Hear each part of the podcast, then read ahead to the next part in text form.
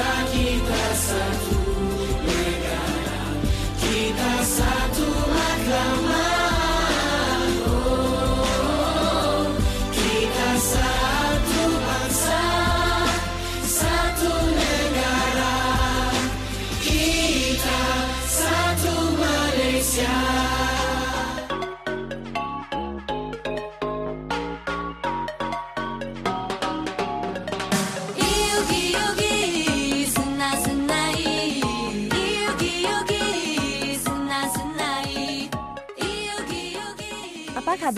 你好，是马大当哥，欢迎来到台马大不同。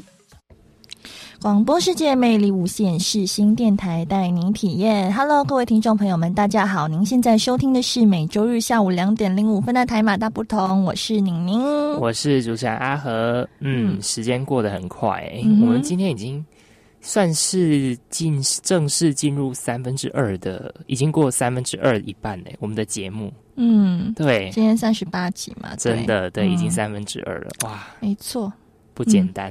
想当初我们做的时候，其实一直在喊抱怨，很累，很累。嗯，没办法，因为寒暑假要回家，所以得一路嘛，对呀，没错，对啊，现在真的是。好，还是很疲累，对，没错。期末爆炸是，对，我们现在真的是精神状态是真的，嗯，非常疲累。但是我们还是愿意跟听众朋友们开心的分享我们的就是内容啦。我是觉得我的精神状态是游离当中，然后是以本能的状态在讲话。OK，OK，好，好，好，那我我我那我就当那个镇定那一个人好了。好，好，好累。OK，那其实我们今天要聊的呢是有一点。小感伤的讨论的内容，哎，我觉得，哎，不是我在讲什么？你在讲什么？我真的也是有一点游离。好，我们这个要讨论主题是饮料嘛，对不对？嗯。那我们上周谈论的主题是围绕在。马来西亚的饮料上面一些特色饮料上面，嗯，也不是特色饮料，就是对马来西亚人来说是很普遍的饮料，但对台湾人来说是一个很算是很特别的东西。是，对。那我们上次也有李宁有简单教学一些单字，那听众朋友们是不是都学会了呢？呃，希望你们学会了吧。是，对。好，那今天我们的视角好像又要重回台湾嘛？是的，对。那今天主场交给阿和宁宁，就是小配角。对对，今天阿和会来介绍台湾茶类的文化跟一些茶类的差异嘛，因为这跟我们生活当中其实也是没非常的息息相关啦。对，就我们点饮料的时候也会喝喝个茶类什么之类的。茶类哦，我总嗯，我个人是蛮爱喝茶的啦。对，嗯，但我觉得也不是每个人都爱喝茶，是是，嗯，对，所以我觉得我们就是当做分享的心态吧。好啊，那我们就。不要再多谈了，让我们赶快进入第一个单元——台马新鲜报。最新鲜的时事，小腾腾的新闻，最 hot 的独家报道，就在台马新鲜报。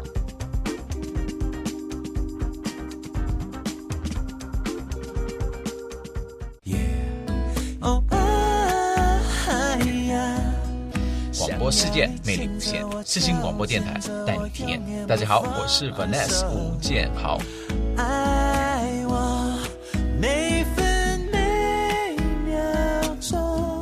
这里是 FM 八八点一，AM 七二九。你现在收听的是四星广播电台。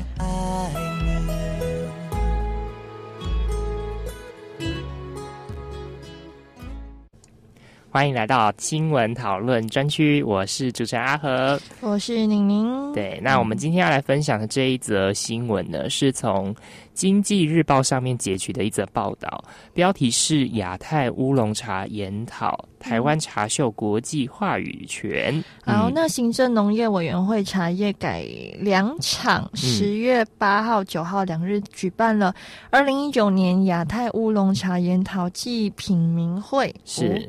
邀请了美国、日本、越南、泰国、马来西亚以及国内的学者专家。哦，竟然会邀请到马来西亚，蛮也蛮也蛮就是惊讶的。对，针对了乌龙茶产制及销售进行了交流交流及研讨，然后建立了国际的合作平台，然后也为了就是二零二零年，也就是一零九年度首次举办的国际乌龙茶邀请赛暖身。是的，嗯，那这个主办的那个农委会茶改厂的厂长苏宗正苏宗正表示呢，近年来台湾在部分的发酵茶的这个产业产制技术呢是非常的领先，独树一格的。嗯，那各个茶区的那个产制乌龙茶呢，其实都有。带有一种很特殊的花果香，以及那的那种滋味是非常甘醇的，是我们台湾茶类的品质保证。嗯哼，嗯，所以才会受受到各国的或者是我们国内大家的喜爱。嗯嗯嗯。对，那这次的研讨会除了展示台湾独特的制茶工艺与品质呢，也希望展现台湾茶的国际话语权，让台湾成为国际乌龙茶的代名词。是的，那农委会的副主委黄金城呢，也特别肯定了。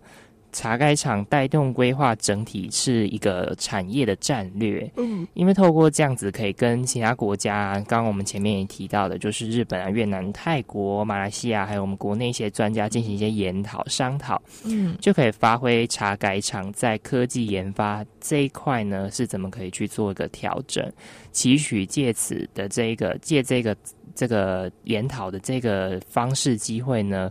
可以跟明年的国际邀请赛，就是台湾促成台湾茶叶进行一个国际产学合作的交流。嗯，那研讨会中呢，就针对了茶茶产业领域、嗯，各国茶叶概况、台湾特色茶品名会及各国乌龙茶产滞销四大主题进行专题报道。是的，呃，报告，然后内容包含了生产。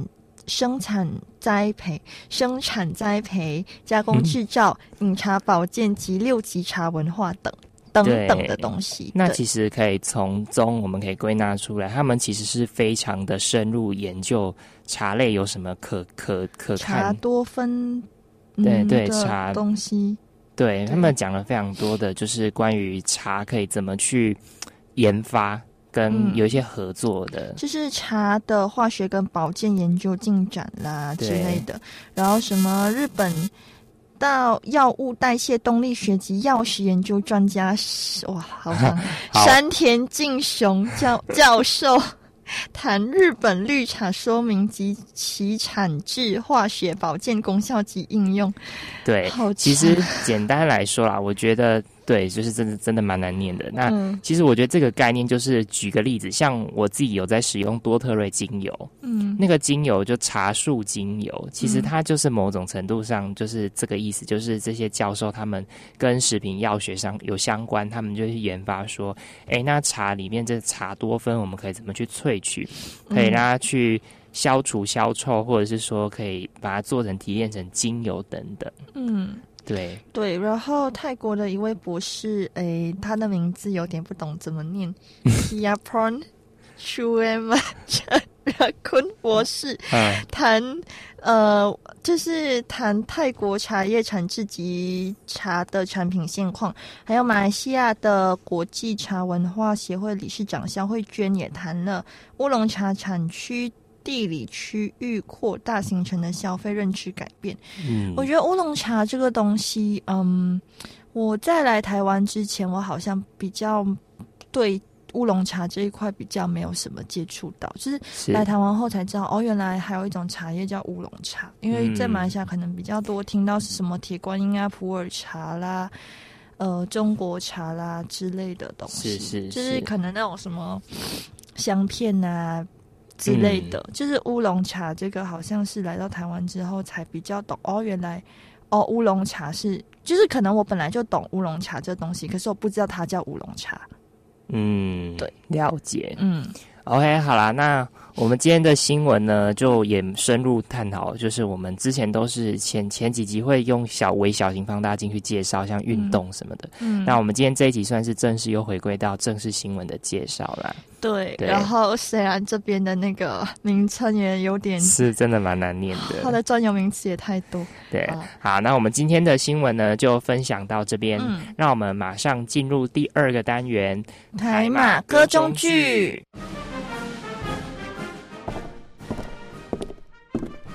各位听众，歌中剧单元即将开始，请您带着愉悦的心情领赏这一出歌中剧。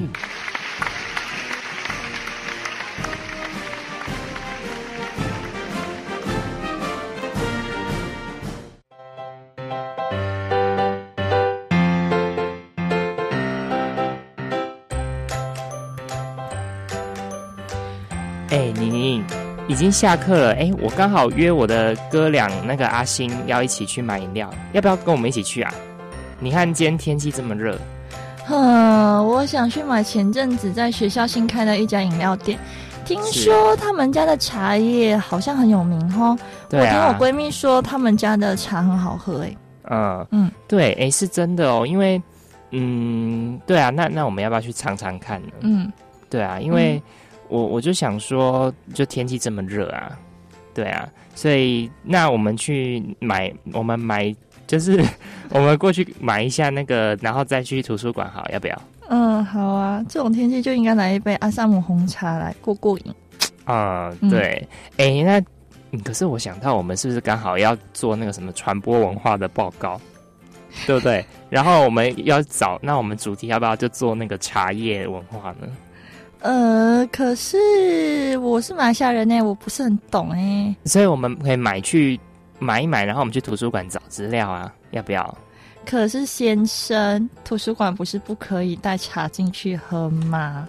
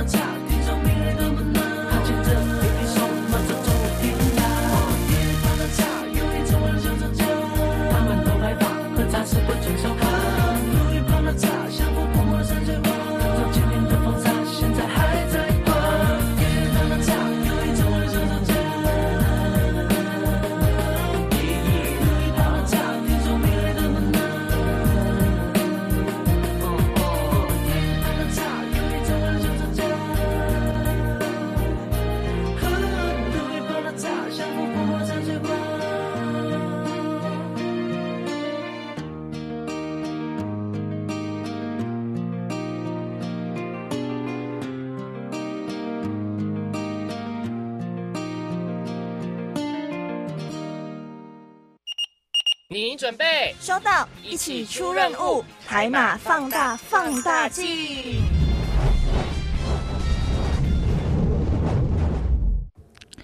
Hello，各位听众朋友们，大家好，欢迎来到放大镜单元。你现在收听的是每周日下午两点零五分的台马大不同，我是宁宁，我是阿和。我们刚才听到的歌曲呢，是周杰伦的《爷爷泡的茶》。嗯，没错。好，那说到爷爷泡的茶嘛，那就是要聊一下茶的文化，还有茶饮。然后就主场阿和交给你了。好的，那我们大概来聊一下台湾茶叶发展的历史，就我们再总说一下好了。好，就是。台湾茶文化的这个名词，其实指的就是跟台湾相关的茶叶的历史啊、茶叶啊、跟茶的这手工艺、茶艺等等。嗯，那台湾茶叶发展到现在，其实已经有两百多年的历史。嗯，那么我们今天呢，也在现今，它也是我们台湾民众不可或缺的传统饮料之一。嗯，跟台湾的人文风俗呢，其实有一个非常密不可分、密不可分的关系。那我们今天的时间轴呢？我们会切从，呃，日治、清领时期啊，清朝啊，然后日治时期跟国民政府去特别介绍一下茶的文化。我们会先在第一个部分先做这个介绍。好。那在清朝统治时期的台湾呢，茶是最大的生产和出口品之一。那茶叶的商人呢，会将产业重心从原本的南台湾移到了台，移到了台湾的北部。对，所以对台湾的文化有非常重要的影响，更促进了台北与全台经济的发展。对，那其实当时候会有这个茶文化的发展，在清朝会有这么兴盛。的原因，其实是因为当时候他们设立那个交，我不知道你们那个来侨生念，就是那个去那个，你说你有来台湾念那个侨大，侨大的，嗯，哦，现在真的已经脑袋在打结，对，那时候应该有学过历史，就是有稍微念到一下，说茶文化当时候是有签，就是有设立什么交商等等，诶，其实没有，我们没有念到茶文化啦，因为就是大概念就是中国，就是中国。中国历史跟台湾历史的部分这样子，好，对对对对对，OK，嗯，那通常嗯，就是要把时间倒叙一下，回到清朝时期嘛。对，我们先就是那我们稍微来讲下清朝当时候是怎么个兴盛好了。嗯嗯，由于福建泉州福安溪的移民的移入呢，茶的产业呢逐渐兴盛起来。嗯，在当时有一个叫安溪号，号称是中国的茶都。最有名的铁观音，铁观音哦，就是在清朝雍正时期的这个时候创办。嗯，然后之后呢，有安溪茶人，也就是因为我们前面讲安溪号，它是一个交商。嗯，对，然后。安溪茶人呢，开始去大力推广，嗯，然后就跟着引到台湾来了，嗯嗯嗯。好，那之后来到清朝的同治年间呢，英国的商人约翰杜德对台湾的茶叶发展有很大的贡献，他就移进了茶苗，提供了很多的技术指导，然后收购很多名茶，设立精制厂并外销就是名茶，然后使得台湾的茶叶大幅发展。杜德的买。办是知名的茶叶商人李春生，所以当时台湾的外销茶称为 Formosa Tea。买办，你刚刚会有点迟疑的原因，是因为买办其实就是类似像中介商哦。如果你说中介商，我就看得懂。我是想说买办到底什么东西？因为我故意写这字，我想要解释一下。好，对，因为我们刚好讲到茶文化嘛，就稍微提一下。对，是的。那其实，在这个时候呢。嗯，清朝也就是正式有一些外销的茶，然后就是叫 Formosa Tea。嗯，对。那接下来呢，我们在时间轴再往前走一点，我们来到一个日治时期。对对。那这个时期的台湾茶品种呢，除了从原本的福建传入以外呢，又经过日本人历年的试验，由凭证茶叶试验所选出的清新乌龙、清新大大有。这个不是油渍吧？好，大叶乌龙与硬枝红心，呃，等四大品种茶叶开始在那个时期被政府奖励推广种植。是，对，对，那也是在那个时候呢，日本人大力推广红茶。我们刚才讲的是铁观音是绿茶，嗯，对。那你看现在这时候已经红茶开始被推广了。送呃让那个 Formosa Tea 啊，Formosa Black Tea 整个国际化，外销到欧洲跟美洲这一些地方。对，那到一八九九年的时候呢，台湾农林公司的前身前身日本三井物株物产株式会社，为什么你都要找一些那种名词很难念的东西？与台北海山地区及桃园大溪地区开拓大规模茶园，并设立新式制茶厂，专制红茶，生产享誉遐迩的日东红茶。啊，听众朋友，抱歉哈，因为这集稿子呢，阿和写的那种。专有名词太多，然后你您的头脑已经打结了，又给他陷害。没有，因为其实我我其实我我觉得这些要介绍到，因为会跟我们后面介绍。你看日东红茶，红茶就是它也是点出，所以我们还是要知道一下背景。算了，以后这些专有名词由你来念，我不念了。没有，你以后就给我打个 pass，我。对对，我就帮你接棒这样。啊，没有没有，开玩笑。好了，那其中在一九零八年设立的海山茶厂呢，实为东亚最大的茶厂。嗯，那一九三七年日月潭红茶以 Formosa Black Tea 为名，送到英国伦敦拍卖会，得到很高的评价。然后当时呢，这个日月潭红茶也是日本天王御用的贡品。对，嗯，那当时候其实我们知道日本是。统治台湾的时期嘛，就有很多台湾的这个茶叶啊，或是林木业，就是会被外呃送往到他们日本本国里面。嗯，因为他们是认为那是殖民地的资源，嗯，所以他们就会把它送回去，就是贡献给天皇，是因为这个缘故。嗯嗯，对。那在一九二六年呢，出生日本群马，群马是。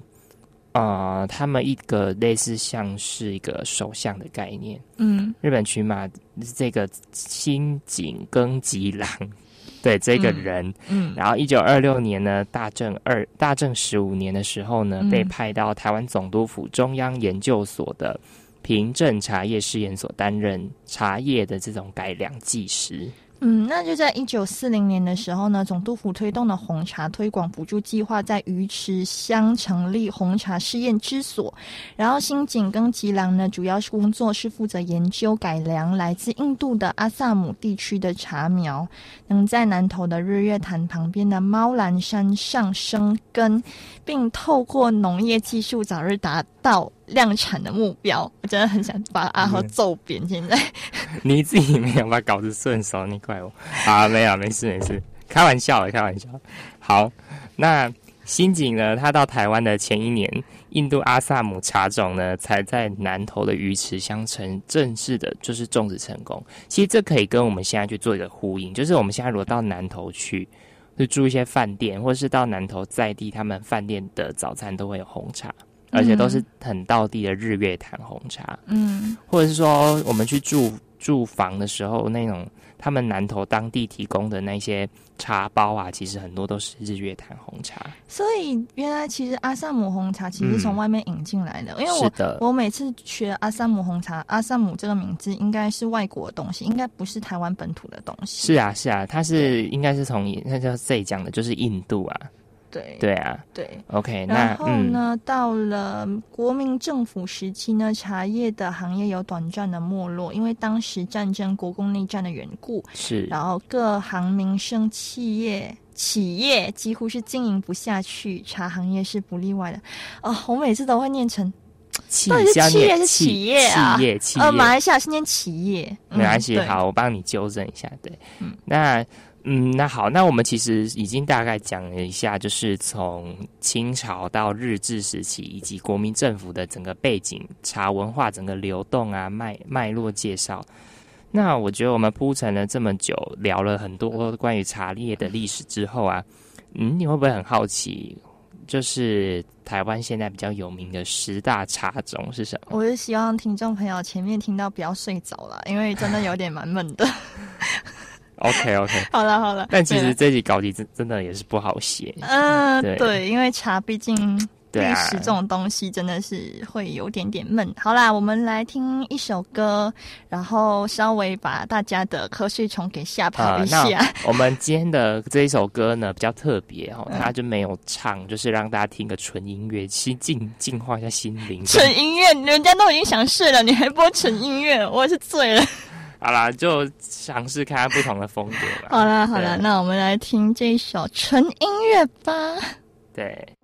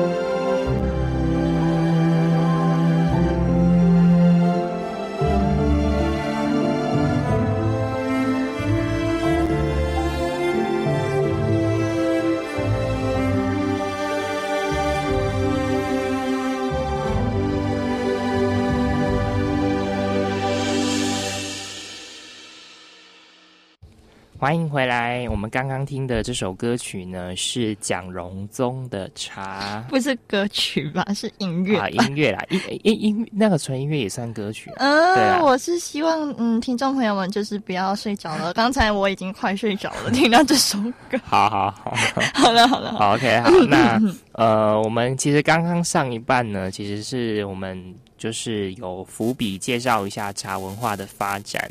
那我们也花了蛮大篇幅去介绍，我们现在就是正式要进入正题啦，来介绍台湾比较有名的十大茶饮。对，那个历史呢，我那个然后专有名词也太多呢，然后你明舌头也开始打结了，嗯，然后希望这边就不要太打结了，不然我真的是等一下录完音我就要开始去揍揍王玉和了，嗯。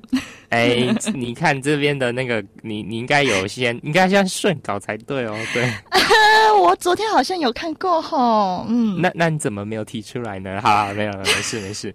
好，没事哦。我们只是在节目上面只是开玩笑，听众不要误会。好，那我们就是呃，我们因为我们就是台湾比较有名十大茶饮，我们就没有去做排名了。嗯，对，我们过去介绍台湾米其林的美食的时候啊，其实我们是有去做。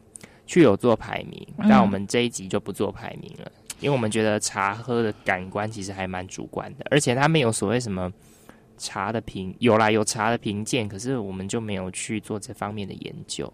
嗯，好，那阿和你要不要来说第一个是什么？第一个呢是洞顶乌龙茶，嗯，呃，也有个别名叫做水沙莲之茶，嗯哼，那它生产地呢是在台湾南投县的鹿谷乡，嗯，我们等下会介绍到非常多的茶，都是产地都是来自于南投，所以南投有另外一个别称叫茶乡。嗯，好。那么，好像这个洞顶乌龙茶呢，它是主要以清新乌龙当做原料制作的乌龙茶，是有北包种、南洞顶之说。然后，在早期的产地主要是凤凰村、永隆村、张雅村，之后发展至广兴村、内湖村、和雅村、初乡村、南湾村等杨湾、杨湾、村等地。嗯，茶的产区分布是 海拔六百至一。一千两百公尺的山坡地上，嗯，这次念的还蛮，谢谢大家。这次念的还可以，还蛮顺。谢谢大家。好，那第二种等等等等，那第二种是文山包种茶，嗯，然后东方美人茶，然后松柏长青茶，还有三峡龙井茶。你好像跳掉一个木架铁观音，哎，木架铁观音离我们。景美很近哎，我就留给你讲啊。然后还有个阿里山猪乳茶哦，嗯，对。然后台湾的高山茶就是很出名的，对对对。还有龙泉茶跟日月潭红茶是并称台湾十大的名茶。但其实我们会讲到这一块，其实有一点跳，其实是应该是要去铺垫我们接下来第二种文山包种茶，它也是属于就是十大名茶当中啦。对，但是文昌包种茶，我觉得还蛮普遍的感觉。嗯，就是它的盛产盛产地就是我们所在的台北文山区的包种茶，然后它的外观就是条索状，然后色泽是翠绿的，水色 水色蜜绿，鲜艳带黄金，真的很想揍啊！哎，这不是我写，这是我参考网络上。的那个，然后香气清幽，嗯，清香优雅，似花香。好，我自己喝我是喝不出来啦，我就只觉得很香，很好喝。其实它就是这样而已，很像精选乌龙啊。反正我就不是文人呐，我就是豪迈喝法的那种人啦。直接一口干了，口渴的时候喝茶，就是那种，嗯，反正就是。我我觉得只有在马来西亚，我才会就是有那个心情去慢慢的去品茶。对，我跟你说，我现在没有拿那个手机录下你你现在的视频，那个我觉得很好笑。好了，好，OK，好。题外话，那我们接下来要来介绍的茶呢是呃东方美人茶，其实又叫碰红蝶，然后。呃，就是旧称又叫番庄乌龙，客家人他们也叫冰峰茶。哎呦，好像有人把两个两两两两两个东西跳掉了。嗯，哼。啊，那我看来真的有点累了。哎，那好，那你来补充一下好了。越挖坑给我跳。好了，我讲我讲 我讲，因为这个比较多名词。好，那其实刚刚那个文，对不起，文山包种茶的那个产区呢，我们真的忘记讲，就是。包含台北市文山，我我一定用笔顺，文山南港、新北市新店、平林、石碇区、深坑、细致等这些茶区。废话，稿子是你写的。嗯，但是我还我好啦，好好啦，好，那那些大约有两千三百多公顷啦。因为茶的分布其实大部分是在四百公尺以上的茶的山区。我觉得我看到那个音量表，我真的是对，完了，我们这几个本。会不 会会不会说音量我觉得老师应该会在那边注明说音量 过大。好啦，我们我们下集会控制一下，控制一下。但我们今今天这一集是真的有一点，嗯，我们两个精神上有一点 神勇，跟观众跟听众说抱歉这样子。请问有人在看我们的节目吗？好，听众听众好。嗯，好。那在呃，就是部分的发酵的乌龙茶里面呢，发酵程度较重的茶品呢，台湾的茶叶改良厂公布的发酵程度为六十分之六十八千呃哦，好，百分之六十，对不起，嗯，就是我我用的是马来西亚的讲法，对。然后新竹苗栗地区的茶农所制的发酵程度则多达七十五到八十五八仙。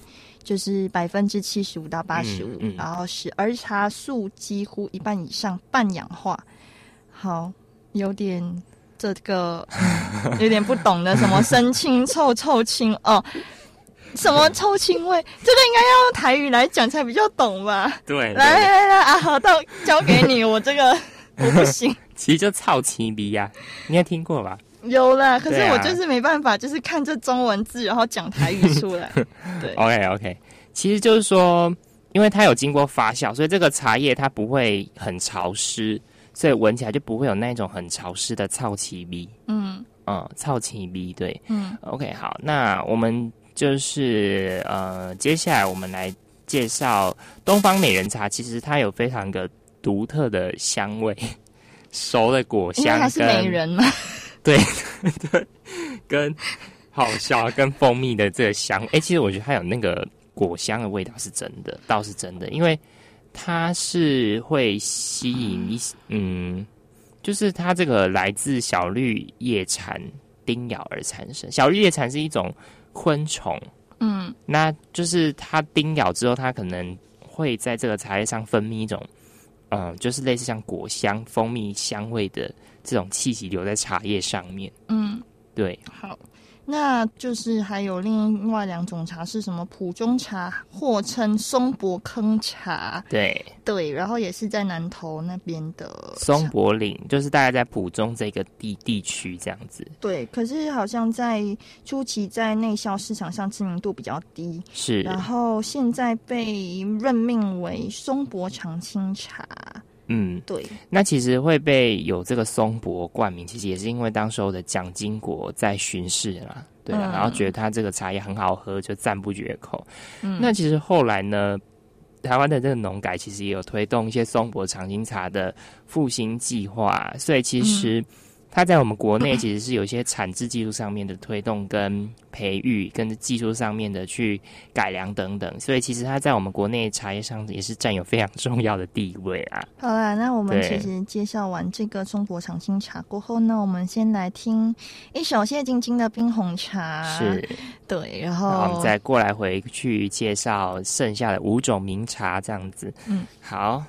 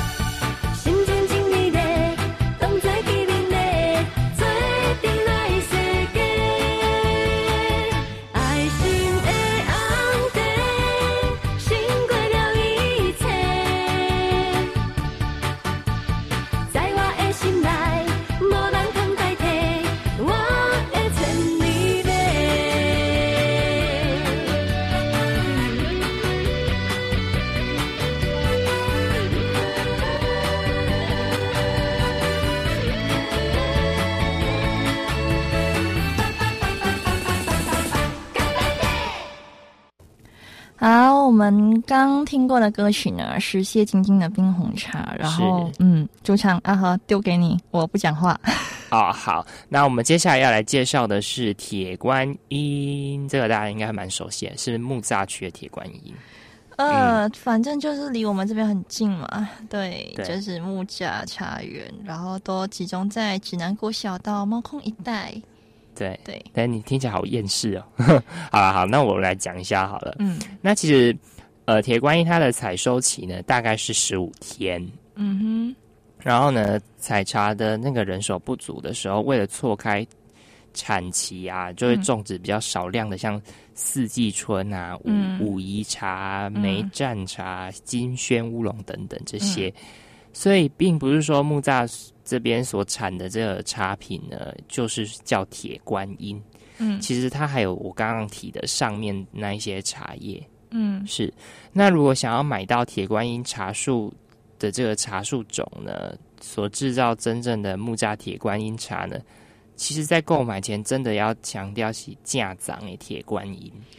呃，好，反正就是价长，就是真正的纯正的闽南语，闽南语的真正的这个意思。然后呢？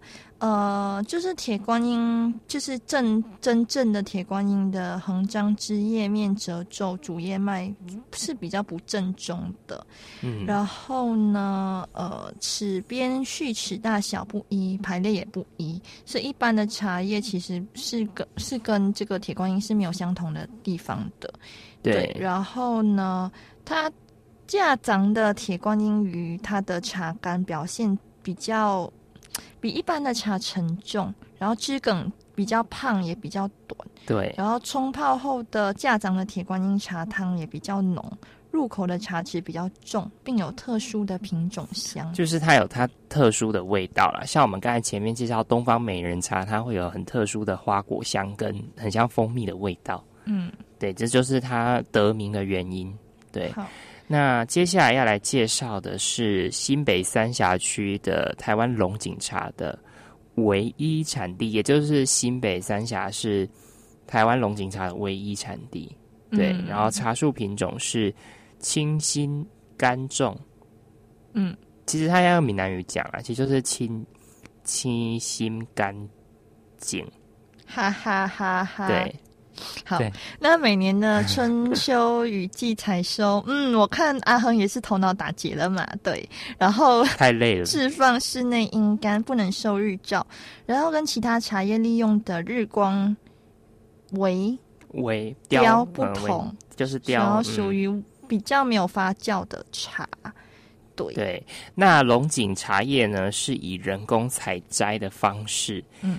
一心一叶啊，或者是一心二叶的这种茶经，茶经就是他们会去看那个茶的那个叶子等等，他们去看判断，然后在制造上，除了一般的焙炒啊、揉、嗯揉揉炒啊，或者是烘干之外呢，其实还多了一道碾压的过程。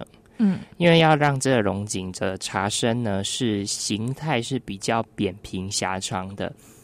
跟一般茶种是有比较不同，就像刚才宁宁讲，它的梗子是比较胖的，就是也是因为碾压的关系。嗯，那制茶者呢，他们必须随时注意烘干啊，跟焙炒的时间跟温度，其实这真的很重要。像其实这我觉得这个概念跟我们在烘焙做面包其实也是一样的。嗯，我们不去注意那个时间跟温度，有时候超超会大家就不能吃的。嗯，对，否则呢，因为。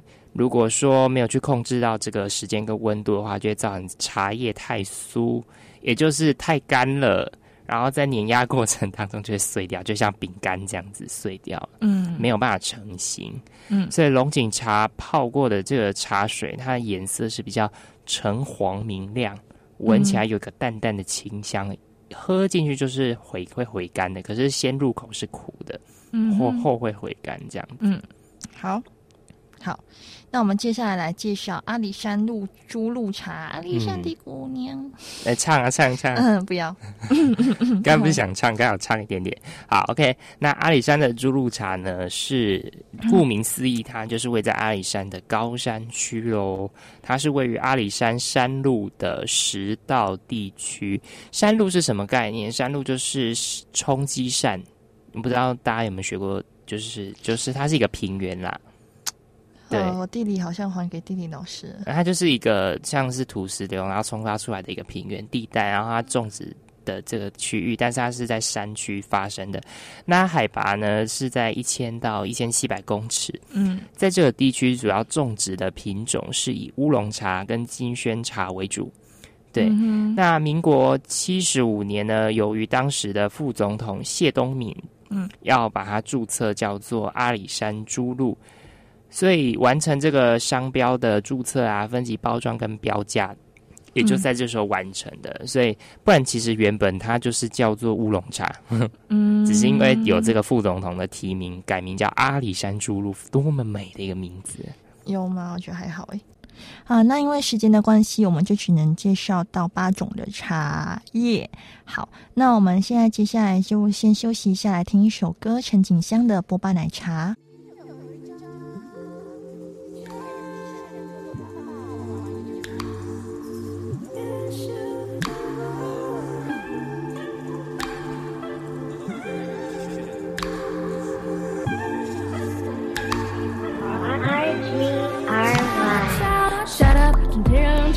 绿茶婊，它让你头上戴着顶样颜色的帽，从没有料，被人切掉可以看到，也想满足不了。别是躺在地就无用功靠自卑，麦克灰，哪怕太自卑，在我之前，尝过这点美味，你会累，落的味。需要时间沉淀才发酵，扑通扑通在锅里发烧。空注一颗一颗音符在时间弹跳，我敲，把你播放键给绑票。Sip on this boat, bossy boat, bossy honey. Sip on this boat, bossy boat, bossy honey. 甜度不正常，一点点就让你上瘾。Sip on this boat, boat, boat, boat, boat. boba Sip sip sip sip on this boba boba haze morph morph 在你舌尖抖啊抖啊 blow like a supernova homie I done told ya 别再拖了灵能爆炸疯狂大口不等波的波的 hold up 小清新，微糖微冰，一不小心对你倾心。口味 so local, but worldwide like Coco. Everybody come by, boba babe, kicking flow. 需要时间沉淀才发酵。扑通扑通在锅里发烧，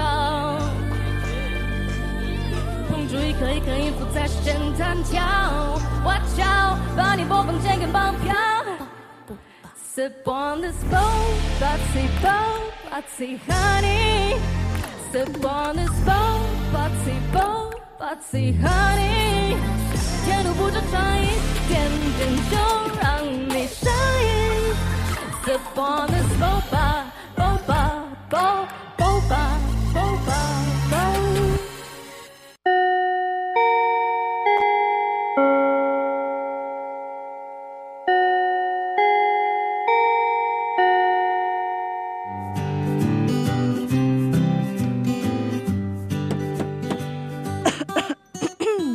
同学们准备好了吗？我们要来总复习喽！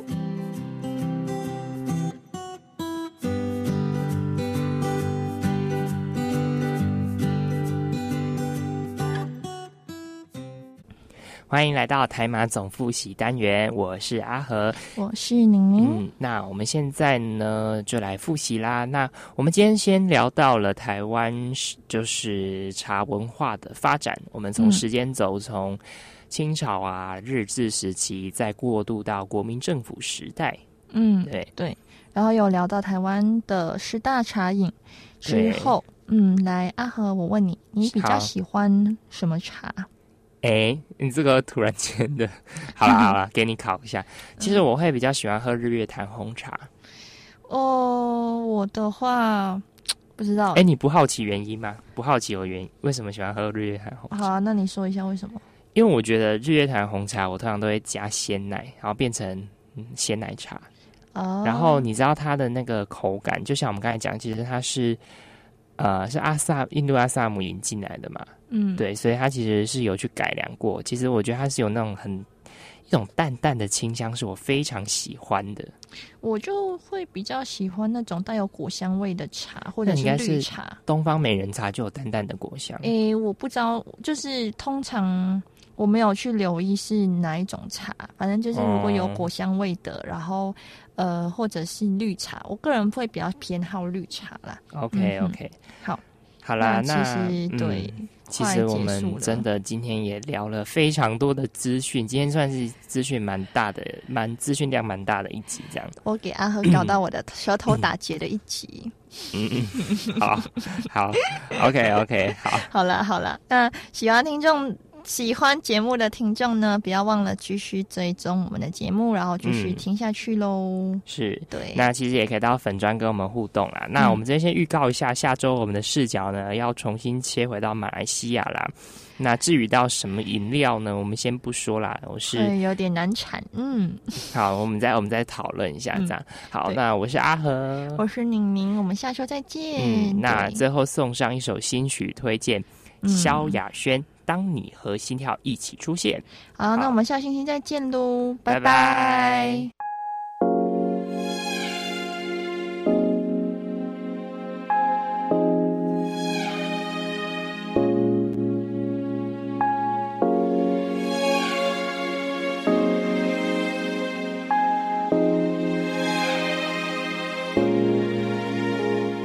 醒来，双眼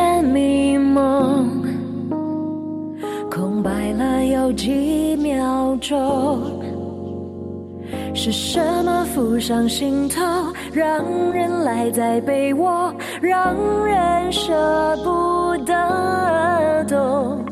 也曾经 solo 一首情歌，重复太久，时间收紧了冷落，于是